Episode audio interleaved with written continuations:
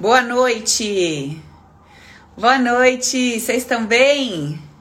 Como estamos todos aí? Gente, hoje eu estou acompanhada. Olha, quem não conhece, vou mostrar ah. para vocês do Insta, para vocês do YouTube aqui, minha amiga indiana. Fica pertinho, amiga. Ah, Senta mais pra, pra cá. cá. Venha, venha, venha. Deixa eu desligar aqui. Indiana, direto da Bahia. Indy, Ai, tá gente. comigo? Você tá comigo desde o que? Do Open 1 ou do Afetividade? Não, desde também? antes da Afetividade. Misericórdia. Muito antiga. Não declara essas coisas, amiga. Pelo amor de Deus. Gente, Indy tá com a gente há muito tempo. E aí a gente, né, no, nos primeiros opens ali, como era, tinha uma quantidade, né, menor de pessoas, a gente conseguia se relacionar mais, de uma forma mais próxima. E aí foi vindo Indy, Max, foi vindo a Kati, a Adriana, e eu vou esquecer dos nomes. Depois veio a Jussi, a Aninha, veio Karina, quem mais que eu tô Ai, esquecendo? Não posso esquecer, Deus, que depois me mata. Mas você esqueceu de mim. Enfim, todas as meninas do suporte. E aí que aconteceu? É, a gente acabou que, né, cria um vínculo, cria uma proximidade, acaba sabendo, Dorothy veio. Uh, ah, a gente também. acaba trocando muito Uh, a vida, né? O dia a dia, o cotidiano e um, lidando ali juntas, né? Com os BOzinhos de cada dia, porque é um BOzinho de cada dia que constrói o BOzão que a gente quer resolver, né? É um pouquinho de todo dia que você, no final você fala assim: Meu Deus, caramba, que loucura isso aqui. Então hoje eu vou fazer minha livezinha do lado de Índia aqui, que por sinal, amiga, ah. o tema da nossa live de hoje é a raiva que você sente de você mesma. Indy passou uns processos na vida dela, que eu me lembro aqui de alguns, vários, que você tinha, né, amiga? Quem não tem, né? Todos temos, a gente vai conversar muito sobre isso. Mas Indy tinha uma raiva em vários aspectos, né, amiga? Raiva de si mesma. Conta um pouquinho pro pessoal aí, amiga, como que foi esse, esse sentimento, que a gente vai falar disso hoje. É, pronto. Então, boa noite, gente. Meu nome é Indiana. Tô, tô só um pouquinho feliz, um pouco. Sim, mas sobre a raiva. A raiva foi realmente algo que eu trabalhei muito no, no treinamento. E realmente era uma raiva, uma raiva muito grande de várias, várias situações, de, em vários contextos foi assim algo realmente que fez muita diferença. Depois que realmente eu, eu assim me permiti digamos deixar essa raiva toda se expressar deixar essa raiva toda vir à tona. Teve eu lembro que teve uma das dinâmicas mesmo que veio o cansaço físico mesmo de colocar isso para fora de expressar tudo isso. E depois é incrível a força que vem para ir em frente para ir encaminhando as coisas na vida depois que realmente esse sentimento de raiva é olhado assim com coragem e é trabalhado e como dentro do treinamento a gente tem toda a ferramenta para tanto puxar a emoção quanto fazer todo o trabalho da emoção, a gente mesmo em casa é, consegue fazer toda a ressignificação disso. E aí, realmente, o que fica é, além do cansaço que cansa, cansa quando a gente bota para fora. É, a gente fica bem exausta mesmo. Mas depois, realmente, o reflexo é muito grande. Eu tinha, eu vou, vou falar uma coisa que realmente para mim foi, é, eu tinha muita raiva de Deus. Porque eu tinha feito muita coisa já antes de chegar no, no Open. E aí eu tinha feito muito tratamento, muito atendimento, muito tudo, né? Como vários coleguinhas aí já passou pelo mundo até chegar na Paula. E aí eu via que minha, na minha vida não acontecia determinadas coisas ainda. Aí eu ficava, meu Deus, eu, eu oro tanto, faço tantas coisas e minha vida tá desse jeito ainda. Como assim? E eu não admiti essa raiva de Deus, assim. Eu lembro que já tinha trabalhado muita raiva. Todo o exercício da raiva tava lá representando, né? E aí. Mas só que o dia, de fato, que eu olhei para ir, que isso veio, né, no exercício. E eu ainda fiquei assim, eu disse, ai, mas raiva de Deus, eu acho que tá um pouco demais. mas aí, quando realmente eu olhei de frente para isso, olhei para essa raiva, essa raiva foi expressa e depois eu me permiti me colocar assim no colo do Criador e dizer tudo bem, eu me coloco aqui no lugar de filha agora. É, e, e realmente eu, eu, foi uma abertura muito grande, né? Por acaso que eu tô aqui do lado dela hoje, né, gente? gente, isso que a Indy tá falando da raiva de Deus, na verdade, é, que, que é, quando a gente pensa Deus, né? É só uma, é só um, um espelhar de algum indivíduo, né? Então, o que, que o que Deus representa para nós? Então, para cada indivíduo, Deus tem uma representação, uma autoridade, alguém que poderia fazer algo por você. E quando, toda, tudo que você pensa a respeito de Deus existe um espelhamento automático ou num pai, ou numa mãe, ou num vô, numa autoridade. Então, aquela ideia que a gente tem lá no mais profundo do nosso inconsciente sobre é, do tipo, mas eu sou tão bonzinho e você não me vê, mas eu faço tudo tão certinho e você não retribui. Parece que aquele que faz tudo errado ganha mais do que eu que faço tudo certo. E aí quando você olha para sua história, para sua jornada, você percebe que isso te acompanhou durante toda a tua infância, todo, toda a tua primeira vivência ali. Então, muitas vezes você sentia que você tinha ali uma autoridade com a qual você lidava e que aquela autoridade parece que beneficiava mais o bagunceiro, que pode ser um irmão ou pode ser um primo, alguém que recebia mais valor do que você. Então, na verdade, quando a gente está falando de Deus, não é que a gente está falando de Deus, a figura Deus ou Criador, mas porque quem é Deus, né? De fato e de verdade, como verdade absoluta. É uma ideia que a gente tem a respeito dessa figura, dessa imagem, desse ser, que está atrelada, está espelhada em alguma coisa que a gente viveu. Então, é por isso que a gente cutuca, né? Por exemplo, no caso a gente falou do Open, a gente cutuca no treinamento para que a, gente, permita que essa dor, essa indignação, vamos dizer assim, venha para fora. Porque na verdade não é uma indignação sobre Deus, você não tá cometendo uma heresia, para quem é religioso, né? Você tá cometendo uma heresia, não é um absurdo, nada disso. Mas é uma, é, uma expansão da sua consciência para que você se permita de verdade olhar para que tá aí dentro, né? Então, só para esclarecer esse ponto aí. E um outro ponto, a gente já conversou sobre isso em outras lives, né? Que eu falei para vocês sobre aquele indivíduo, acho que foi até semana passada que a gente falou disso. O indivíduo que a gente coloca no pedestal, e daí pai ou mãe, e aquele que a gente crucifica, né? Então, como é difícil a gente liberar um sentimento desconfortável que a gente tem em relação àquele que a gente colocou no pedestal. Mas me criou sozinha, ou fez tudo por mim, foi um puta paizão, resolvia tudo, etc. Então, é difícil para nós cortarmos vínculos energéticos, emocionais, é, doentios, de, de um afeto doente com as pessoas que a gente colocou nesse pedestal, entende? Então, é legal a gente é, ter essa consciência mais desprendida dessas verdades absolutas, quando a gente pensa em Deus, quando a gente pensa em pai e mãe, e focar mais na nossa emoção não neles como sendo sagrados ou errados, nada disso, mas no que a gente sente. Então, como que eu sinto quando eu me deparo, né, com esse tipo de comportamento, como que eu me sinto diante dessa autoridade ou diante dessa pessoa que representa uma autoridade lá no meu inconsciente, certo? O Silas tá falando. Ô Silas, eu recebi o seu recadinho, viu? Eu mandei um áudio lá, você recebeu? A Lu te mandou? Eu te respondi, te agradecendo. Se a aluno mandou, ó, puxa ela pelos cabelos, que eu mandei. Beijo, Silas. Recebeu, né? Então, o Silas tá comentando, eu tirei Deus é, do meu do trono dele e sentei ali. Então, é, muitas vezes a gente faz isso, né? Na verdade, a gente faz isso o tempo todo. Quando a gente julga, quando a gente acredita que a gente conhece a intenção do outro, né? Que loucura isso! Como que a gente conhece a intenção do outro? A gente conhece o mais profundo do inconsciente do outro indivíduo, a ponto de saber é, das intenções da outra pessoa? Que loucura! Mas a gente faz isso o tempo todo, né? O, o tempo todo, de forma é, inconsciente, às vezes até consciente, a gente está fazendo isso. Bom, mas bora lá, vamos voltar aqui para o nosso tema.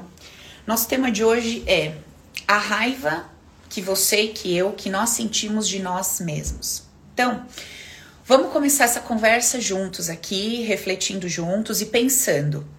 Pensando. Uh, quando a gente. Quando a gente começa a analisar esse aspecto da raiva que eu sinto de mim mesmo, eu sempre trago para vocês mais de uma variável, certo? Aquela que é óbvia, aquela que é óbvio, eu sei os momentos que eu sinto raiva de mim mesma, que eu fico puta comigo, que eu falo, nossa, como você foi burra, nossa, por que, que você foi falar isso? Nossa, você sempre põe tudo a perder, nossa, como é que você me faz um negócio desse? Então, essa raiva que você sente de você, que você sabe que você sente, certo? Tem alguém aqui que nunca se tratou dessa forma? Duvido. Ai, como que eu pude fazer isso? Como que eu pude falar daquela forma? Como que eu pude?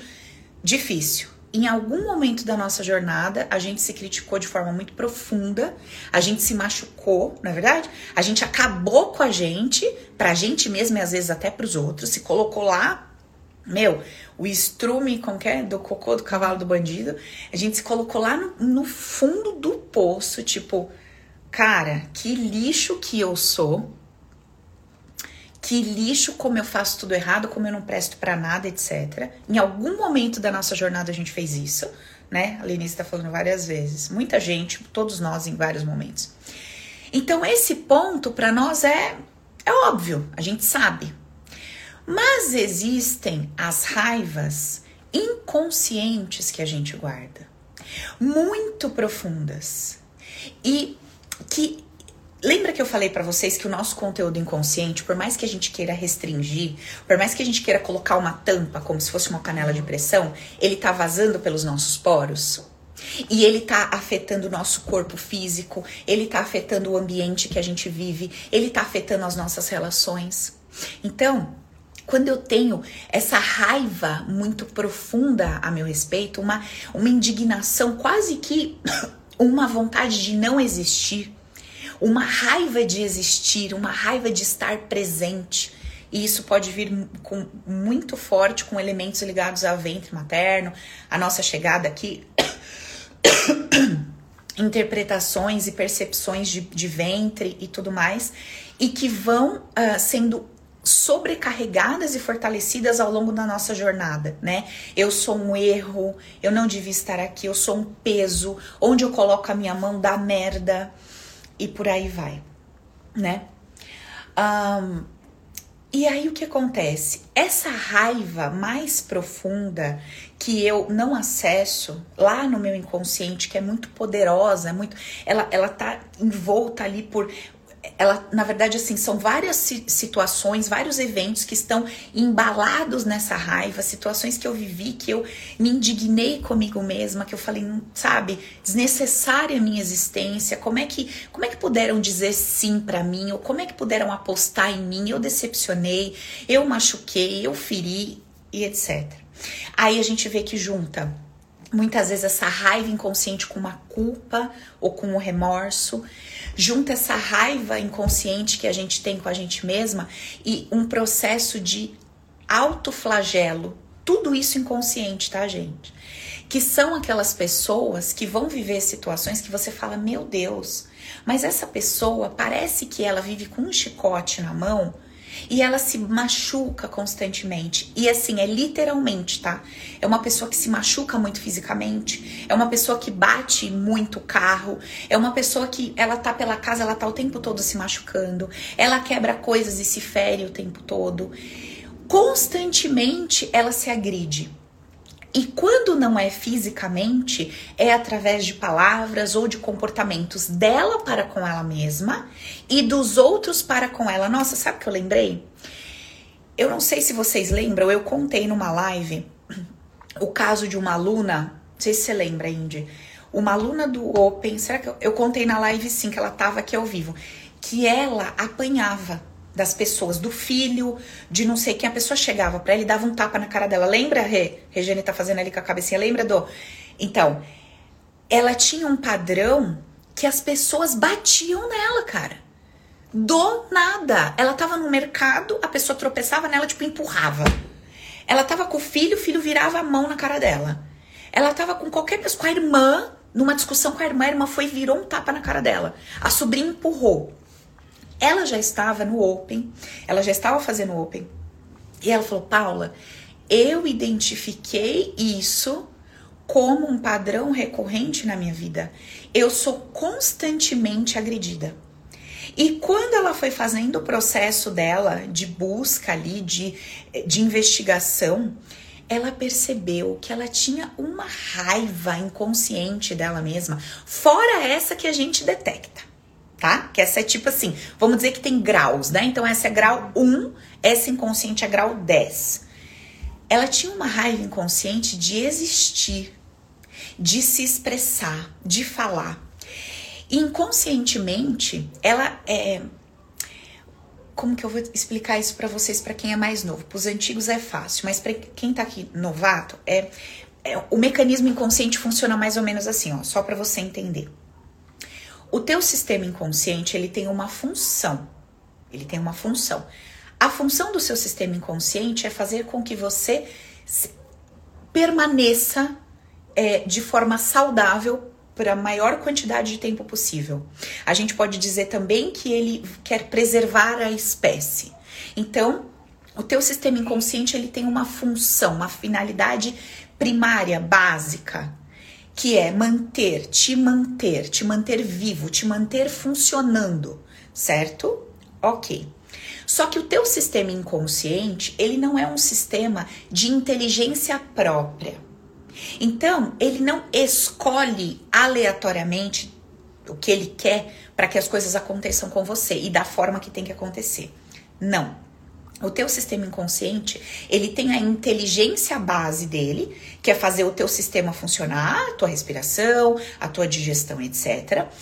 E ele tem um outro mecanismo que está ligado ao seu campo emocional, que é para te fazer se sentir bem. Por quê? O seu bem-estar mantém o funcionamento do teu organismo saudável. O seu mal-estar altera todo o funcionamento do seu organismo, sim ou não?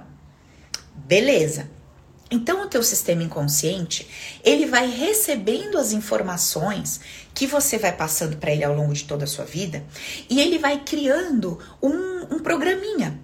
Nesse programinha ele vai entendendo assim, bom, essa pessoa, ela se sente muito, muito feliz e confortável quando um monte de gente deseja ela.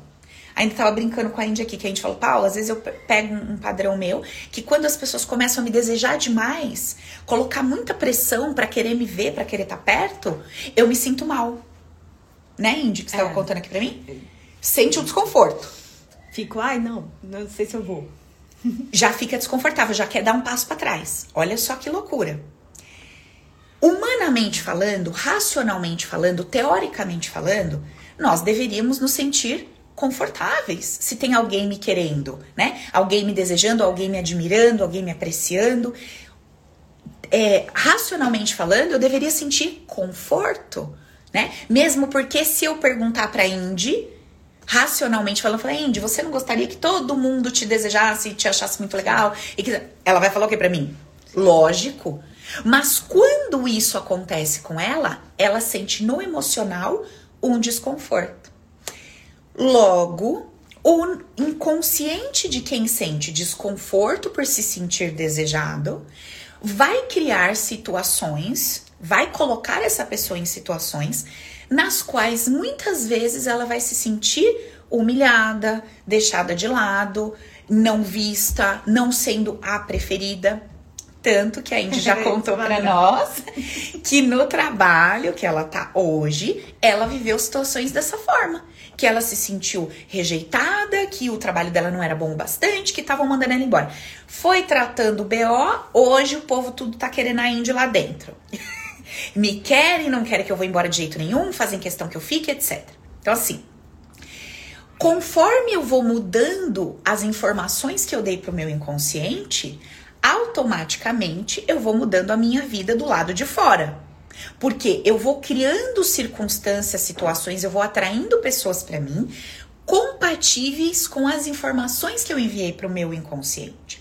Então, se a Indy viveu situações na vida dela que todas as vezes em que ela era desejada, doía, tinha vergonha, se sentia mal ou não sentia que correspondia e vinha um desconforto, o, uh, o persistir dessas situações durante a infância e adolescência fizeram com que o inconsciente da Indy re, registrasse essa mensagem, essa informação, que diz assim: não é seguro para ela ser desejada. Então, como é que ela vai entrar no relacionamento que ela é profundamente querida e desejada? Ou, se ela entrar num relacionamento em que ela vai ser profundamente querida e desejada, adivinha? Vai dar merda vai se sentir mal. E não foi o que aconteceu? Pesado. Fica foi pesado. aconteceu com aquele relacionamento que você me contou? Ficou pesado, deu BO até não sei quanto. Beleza. E a aí. vida toda. Pois é, eu sei da vida toda da mulher, desde, que nasceu. Aí que acontece? as informações que eu fui dando para o meu inconsciente, elas vão se manifestar no meu mundo físico. Porque é a realidade possível, é a realidade que eu criei através das minhas emoções. Tem nada a ver sobre falar ou declarar, não é isso. É o que eu senti. Então vamos supor assim, ó.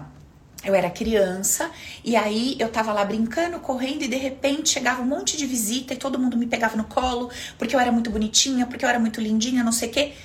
O fato das pessoas me desejarem constantemente fazia com que eu perdesse a minha diversão, fazia com que eu não pudesse ficar junto a, das crianças e etc, etc. Eu tô dando uma possibilidade de interpretação, só para vocês entenderem como que funciona o mecanismo inconsciente. Porque humanamente falando não tem lógica, certo? É, é óbvio isso, humanamente falando não tem lógica. Só que energeticamente falando, emocionalmente falando, é absolutamente lógico. Se eu coloco a mão no fogo e me queimo, eu vou tomar cuidado de pôr de novo. Se eu colocar de novo e me queimar, eu vou tomar 10 mil vezes mais cuidado. Se eu colocar de novo e arrancar um pedaço da mão, eu provavelmente não mexo mais no fogo. Ou mexo com uma luva, ou mexo tipo, é a mesma coisa acontece com o meu inconsciente. Eu mando uma mensagem para ele: Olha, inconsciente, eu tava aqui brincando e tava tão legal. Todo mundo me desejando, eu perdi a brincadeira. Ai, que triste. Olha, inconsciente, eu tava aqui andando na rua, super tranquilo indo trabalhar. Um homem me desejou, saiu correndo atrás de mim, quase me abusou. Ai, inconsciente, olha que desespero. Inconsciente, olha só, eu tô aqui na minha empresa e aí todo mundo fica olhando para mim o tempo todo, porque todo mundo me acha o máximo, meu, vivem enchendo meu saco, eu me sinto limitada, porque o tempo todo olhando para mim, olha que saco. Entende? Então, o alimentar o meu banco de dados com emoções desconfortáveis dentro de um cenário faz com que ele vá entendendo se aquilo é bom para mim ou ruim para mim. E vai fazendo com que ele traga pessoas compatíveis com o que eu disse para ele que é bom para mim. Aí vai chegar um momento que eu só me relaciono com pessoas que me ligam uma vez por ano. Aí eu falo, nossa, ninguém liga para mim, ninguém. Claro, eu mandei tanto a mensagem pro meu inconsciente de que ser desejado é um perigo, que ele vai me colocar numa posição de que isso nunca mais vai acontecer. Vocês nunca ouviram? Você pega aí uma pessoa de 40, 50 anos e você escuta dela assim: Nossa, é, até tal época da minha vida era assim, assim, assim. Ou quando alguém conta, nossa, o fulano, ele era tão pra frente, ele era tão comunicativo, nossa, ele era uma pessoa expansiva. De repente, depois de tal coisa, nunca mais ficou introvertido, ficou, meu, se fechou, não quer mais saber. Vocês nunca ouviram histórias assim que a pessoa tinha um padrão comportamental, um jeitão de ser e de repente aquela pessoa vira, muda da água pro vinho e você fala: "Cara, o que aconteceu?" Mas era tão assim e de repente ficou tão assim. O que, que aconteceu ali? Uma constante batida de informações a respeito de um padrão, como sendo negativo, faz com que aquela pessoa vire a chave e entenda que, olha, eu só me lasquei agindo dessa forma. E ela parte para o outro extremo, e aí ela vai viver no outro extremo um tempo e vai descobrir nem esse extremo, nem esse eu preciso encontrar meu equilíbrio. Certo? Muito bem.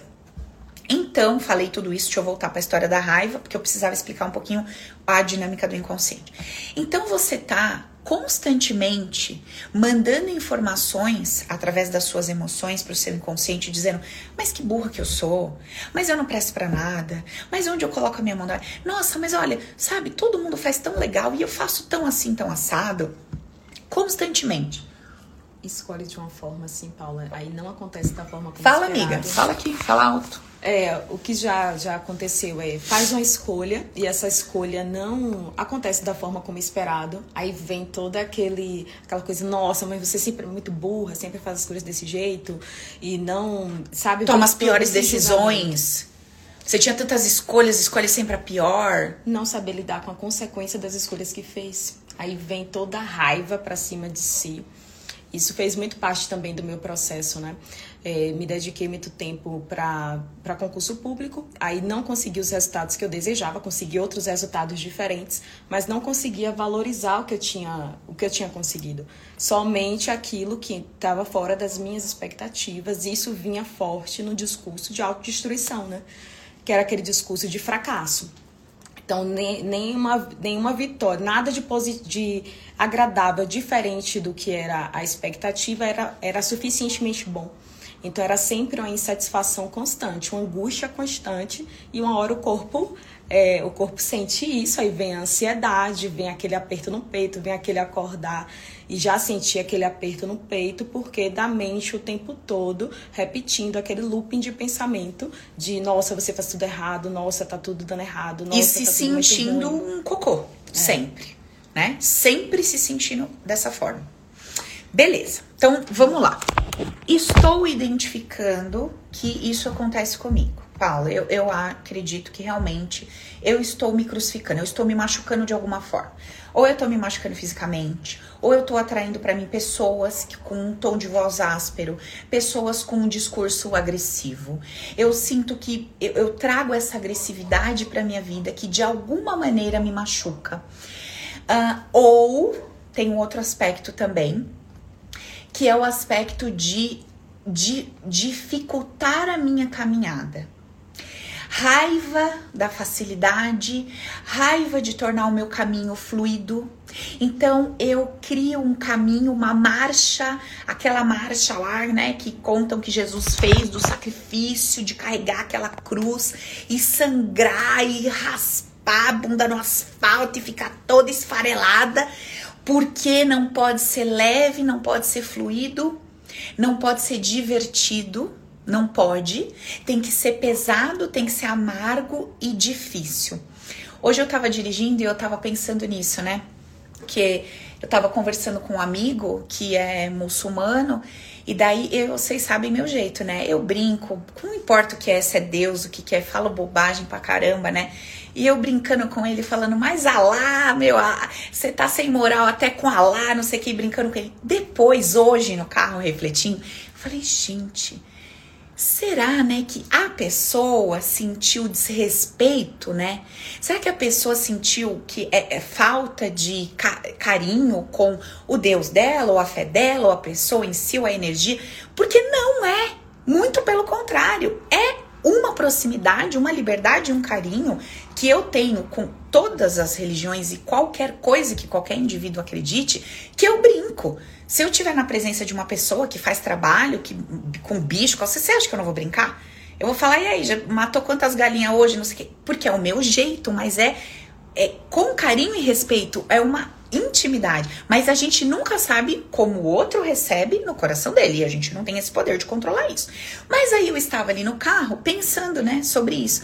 E daí eu comecei a pensar, falei, gente, é como é mais gostoso viver tudo, inclusive o que a gente considera desgraça, inclusive o que a gente considera sério, com leveza e bom humor. Porque ó, o tom, o tom do problema, ele muda quando a gente encara ele com mais cuca fresca. Por pior que seja a desgraça. Eu moro aqui num apartamento que eu adoro, o dono inventou aumentar o aluguel aqui. Só que, tipo assim, não era aumentar 500 conto. Era aumentar muito mesmo. Eu falei, rapaz do céu, como que eu vou fazer pra continuar morando aqui? Aí eu falei, meu Deus. Aí a louca, né, de gêmeos. Aí não, já vou procurar uma casa, já vou procurar outro apartamento, aquela loucura e terminando o Open. Gente, terminei o Open, tá? É. Estou editando e essa semana sai as mensagens para vocês até sexta com todos os detalhes. Primeiro lote eu vou fazer uma condição super mara, linda, especial, então fica ligada aí que vai ser primeiro lote, só vai rodar dois dias e depois vou fechar, porque senão não vou dar conta de atender a turma toda aí. Beleza. E aquela loucura na minha cabeça. Aí eu sentei, eu comecei a rir sozinha, eu comecei a rir de mim. Eu falei, Paula, em dois dias você já comprou casa, pensou em financiamento, acabou com o financiamento, acabou com a casa, não gostou da casa, pensou no apartamento outro, outro aluguel, não sei o que, foi lá, viu, desistiu. Meu, eu comecei a rir daquilo tudo e no fim vou ficar aqui, que no fim deu tudo certo, negociei e tal. Então, aí eu falei assim: se eu tivesse colocado nessa situação muito peso, tipo assim, meu Deus, e agora? Como é que vai ser? Ai, se eu não sabe, colocar peso para demonstrar uma maturidade ou uma responsabilidade, ou falar disso sério. Eu ia na casa da minha mãe e falava, mano, não vou ter onde ficar, meu, vou ter que ficar aqui nesse quartinho teu, não sei o que, brincando. Ai, misericórdia, pelo amor de Deus, brincando. E levando tudo muito. Quem olha de fora, que não me conhece, fala, meu, né, não tem responsabilidade, não tá... Imagina, toco minha vida sozinha desde os 19 anos e tudo bem, mas é muito mais gostoso trazer essa leveza para isso tudo. E onde que entra essa nossa conversa da raiva? Em eu aprender, então vamos para os passos da resolução, que vocês já estão me perguntando, eu já sei, já identifiquei, quero resolver. Então, legal. É, esse tema é simples, não tem muito a way. Todo mundo tem raiva de si mesmo, todo mundo fica indignado consigo mesmo em vários momentos da vida. Esses graus mais profundos, que vêm desde ventre materno, como é, se você tivesse sentido que você foi um erro, que você veio na hora errada, essas coisas todas, aí existe uma técnica mais profunda, uma dinâmica que você tem que fazer, que a gente vai falar lá no Open 4.0. Mas vou ensinar uma simples para você já começar, se esse for o seu caso, para você já começar a se limpar. Então, de forma simples, você vai fazer aí na sua casa sozinho. Você vai deitar bem relaxadinha, vai fechar seus olhos. Tem uns exercícios que eu já fiz com vocês de meditação e auto-hipnose no canal. Procura um lá em alguma live, não lembro o nome da live. Se alguém lembrar, beleza. É, mas se vocês entrarem no Insta, eu sempre coloco: teve exercício, teve auto-hipnose, teve meditação. Olha lá que vocês vão achar. Coloca lá, que é uma induçãozinha que eu faço com vocês. Teve semana passada, né? Não teve uma não que a gente fez semana passada. Semana passada, puxa lá. Faz um relaxamentinho, fica de boinha. Aí você vai fechar seus olhos e se imaginar numa bola preta. Essa bola preta vai representar o ventre da sua mãe. Você vai se imaginar nessa bola preta e você vai pôr a mão no seu coração e você vai declarar. Você vai declarar o seguinte: Eu não tenho poder de destruir a vida da minha mãe, de destruir a vida do meu pai.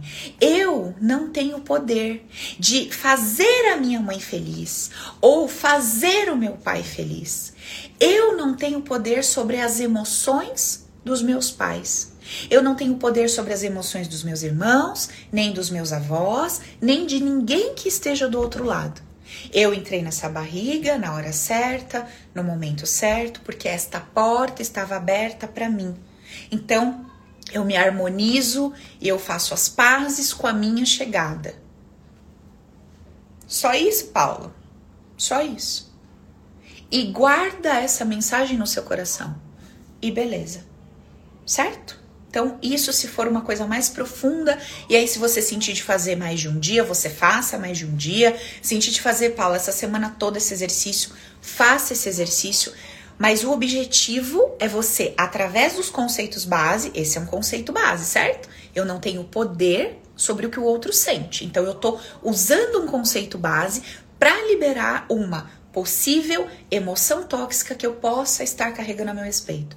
Porque se eu entendi que eu destruí os projetos do meu pai, que eu fiz a minha mãe eh, parar de trabalhar, que por minha causa meus irmãos perderam alguma coisa, ou por conta da minha chegada, os meus avós é, falaram que a minha mãe era uma interesseira e etc eu posso carregar essa raiva inconsciente de mim, da minha chegada, da minha existência. Então eu volto ali nessa bolinha preta e eu faço esse simples exercício dessa forma, dizendo que eu não sou responsável pelas emoções de ninguém e que eu me libero dessa responsabilidade. Que eu só entrei naquele ventre porque aquela porta estava aberta. Eu não invadi ninguém. Eu não cheguei sem ser convidada. Beleza? Tudo bem? Então, esse é um exercício que vocês vão fazer bonitinhas, sozinhas, depois aí. Ok. Próximo passo. Esse passo já é mais uma questão de expandir a nossa consciência, adquirir aquela maturidade emocional que eu venho conversando tanto com vocês. Então vamos lá. A gente sempre vai ter duas escolhas, três, né, na verdade, para lidar com as situações. E sim, é uma escolha neste momento é uma escolha. Então, assim, quando acontece uma situação, é, eu tô andando, tropecei e quebrei um negócio. Eu fui na casa de alguém eu quebrei um negócio. Eu tava dirigindo, eu bati o carro. Eu fui falar uma coisa, falei uma coisa meio com uns termos meio ali, sei lá, que a pessoa entendeu atravessado, como eu tava comentando, acabei de comentar com vocês. Ai, será, né, que falei bobagem, falei. Bom, eu vou ter sempre algumas opções de lidar com isso. Primeiro, eu preciso ter a minha caixinha de ferramentas, lembra? Porque se eu tenho os conceitos básicos, se eu tenho a minha caixinha de ferramenta, eu consigo encontrar diálogos, narrativas para conversar comigo mesma. Se eu não tenho isso, qual é a conversa que eu vou ter comigo mesma? Então, assim, vamos lá. Se eu falei uma coisa, aí vamos supor que esse meu amigo me liga e fala: Meu, você foi extremamente desrespeitosa, você desrespeitou a minha fé, a minha religião, sua preconceituosa e bababá. Vamos supor que ele falasse isso pra mim, tá? Se eu não tenho um conceito base no meu coração que diz que eu não sou responsável pelo que o outro sente, se eu não tenho esse conceito no meu coração, eu vou acreditar que eu provoquei nele aquela chateação. E aí, como que eu vou explicar para mim que eu não fiz uma merda se eu não tenho essa ferramenta? Se eu não tenho esse conceito base instalado no meu coração, como que eu vou criar uma narrativa para ficar ao meu lado, para relaxar em relação àquele ocorrido, no sentido de que eu não sou responsável pelo que ele está sentindo. E quando eu declaro que eu não sou responsável pelo que o outro está sentindo, isso não quer dizer que eu não vá refletir sobre a minha atitude e comportamento. Isso não quer dizer que eu não vou observar o que está acontecendo e ver se isso não é uma coisa recorrente, porque isso pode ser um padrão que eu carrego. De vir e mexe abrir a boca e alguém vir contra mim se sentindo ofendido. E eu vou ter que entender por que, que eu me coloco constantemente em situações nas quais as pessoas me mandam a informação de que eu machuco, de que eu magoo, porque é, é isso que está acontecendo, não é? A dinâmica emocional não é essa? Eu estou diante de uma pessoa que está dizendo: você me feriu, você me machucou. Se isso é recorrente, eu constantemente me coloco nesta posição. Qual posição? Todas as vezes que eu me expresso, eu machuco alguém. Todas as vezes que eu emito uma opinião, todas as vezes que eu faço uma brincadeira, eu machuco alguém. E qual que é a consequência desse padrão repetitivo com esta resposta? Vou começar a ficar quieta. E aí você começa a ter problema de garganta. E aí o seu corpo começa a criar uma, um mecanismo de te deixar inútil na sua fala. Por quê? Você começa a mandar essa mensagem. Toda vez que eu abro a minha boca, dá merda. Toda vez que eu abro o meu. E aí você começa a se fechar você começa a se sentir cada vez mais burra, mais incapaz, e aí você começa literalmente ter problemas de saúde, muitas vezes na sua fala, muitas vezes no seu, na sua expressão, que começam a te impedir de colocar fora o que você pensa. Olha que doideira.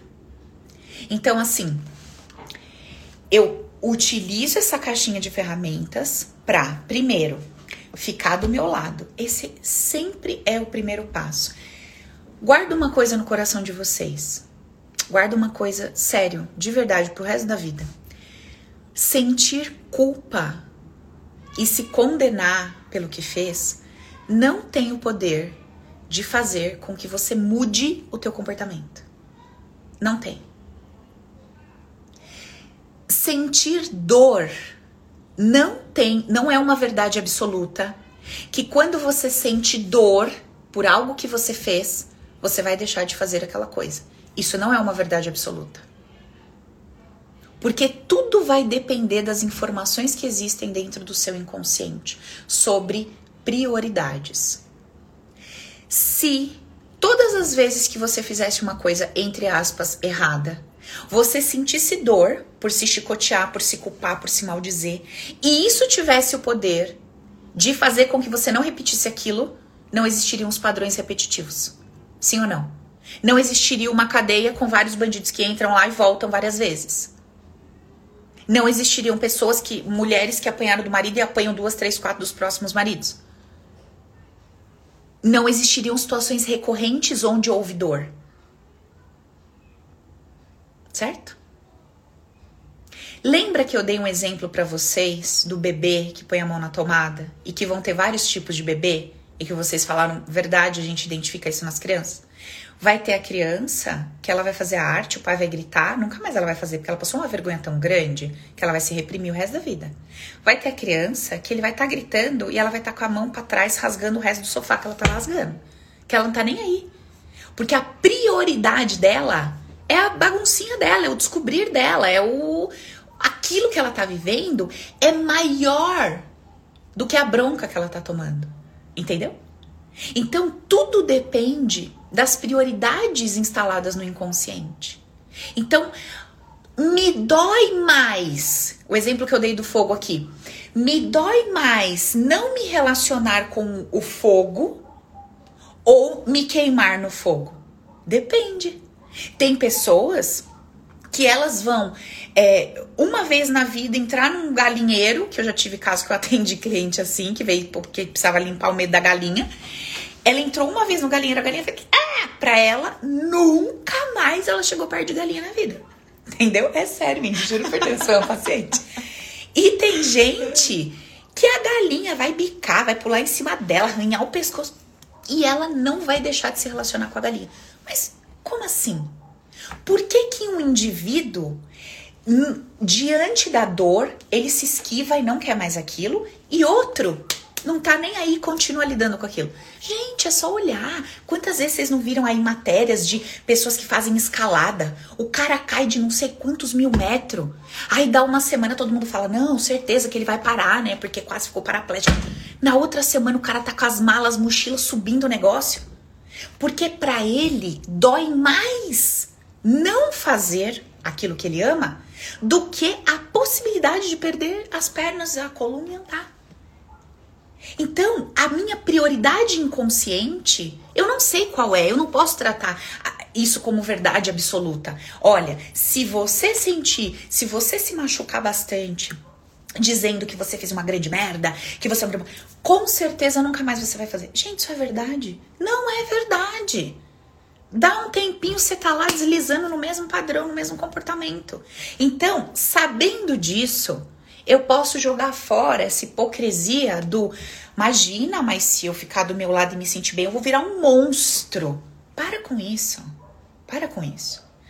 Fez a tal da merda? Primeira coisa, eu sei que eu não tenho o poder de causar mal-estar em ninguém.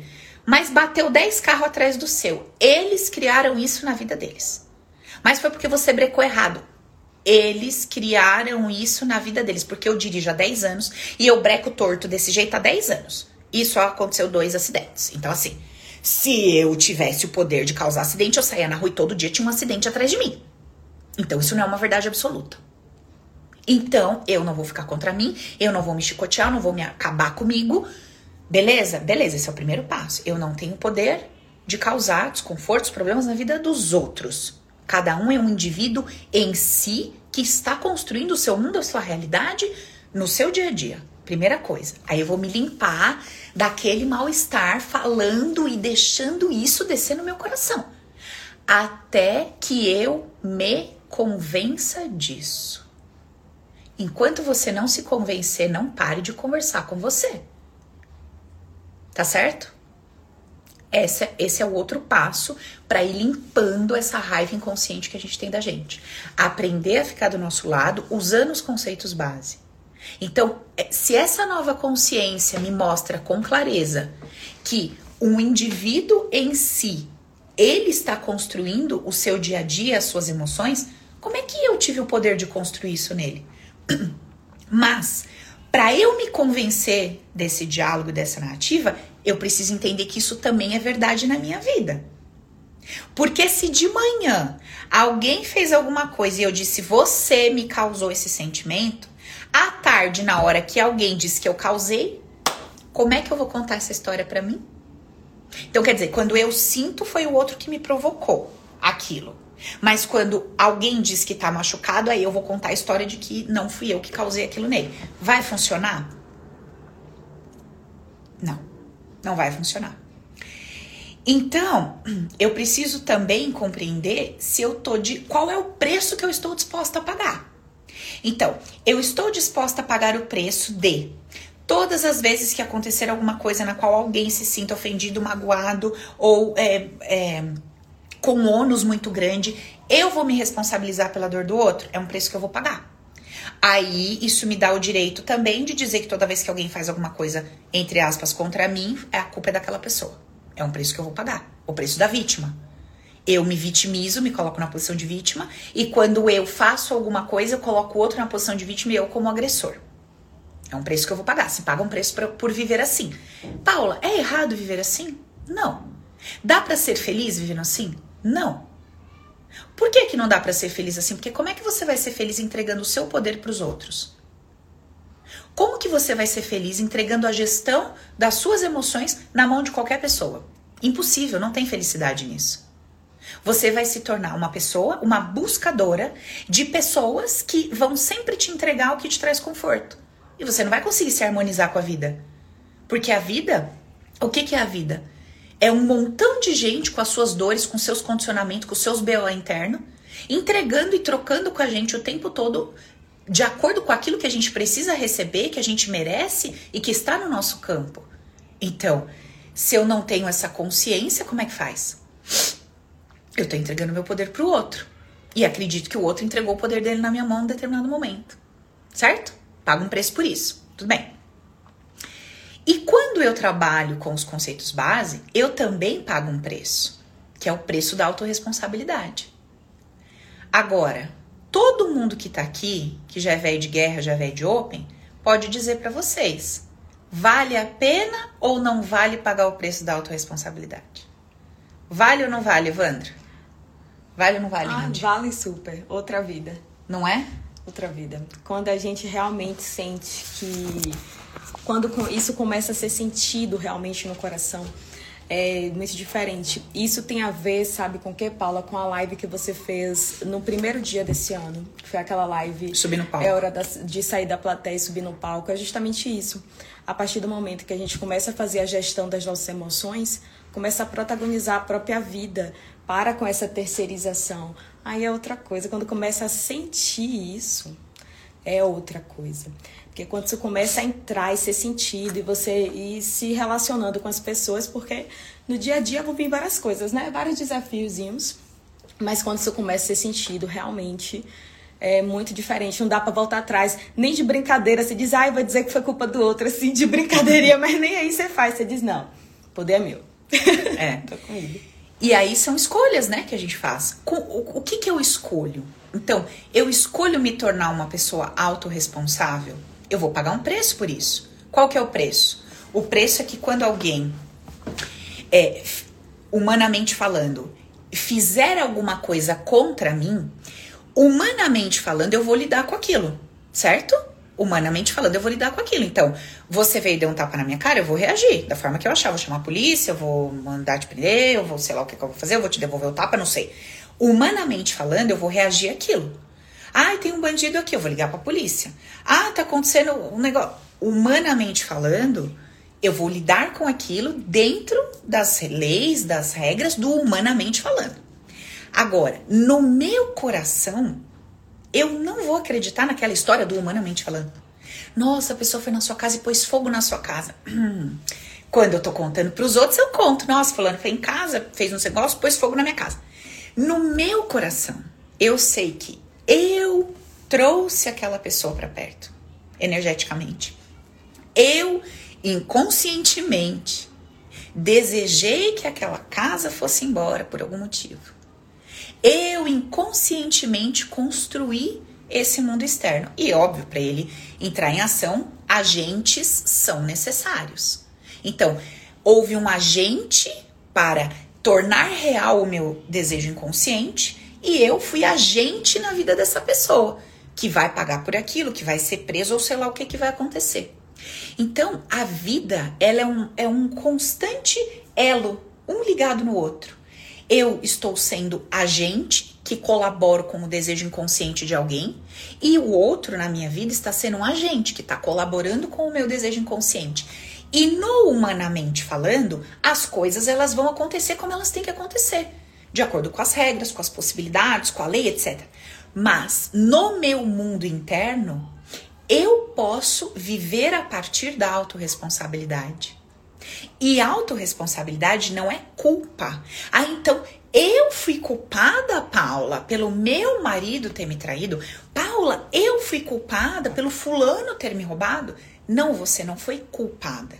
Mas como você é senhor da sua vida, como você é senhora da sua vida, você foi responsável de forma inconsciente por conta das informações emocionais tóxicas que estão armazenadas dentro de você. E que devagar você vai descobrir, vai tratar e vai se curar. Até lá, como tem uma frase de Jung, eu não sei exatamente como que é, mas é, é mais ou menos assim. Até que você entenda o poder do seu inconsciente, você vai chamar. Ele é vai é? reger a sua vida e você, Você vai chamar de destino. É mais isso aí. isso. Esse cara, ele foi um psiquiatra, um cara muito foda, estudioso do inconsciente e tal. E ele percebeu em vários estudos que ele fez, em, em várias dinâmicas que ele fazia com ele mesmo, e percebendo ali a vida dos seus pacientes, que esse inconsciente é o cara que gera esse impulso que vai te fazer escolher entre uma coisa e outra o tempo todo. Por que, que aquele indivíduo estava do seu lado, naquele lugar, naquele momento, à toa? Coincidência? Não. Aquele telefone tocou daquele jeito, naquela hora que tinha alguém daquele lado, que aconteceu outra coisa. Coincidência? Não.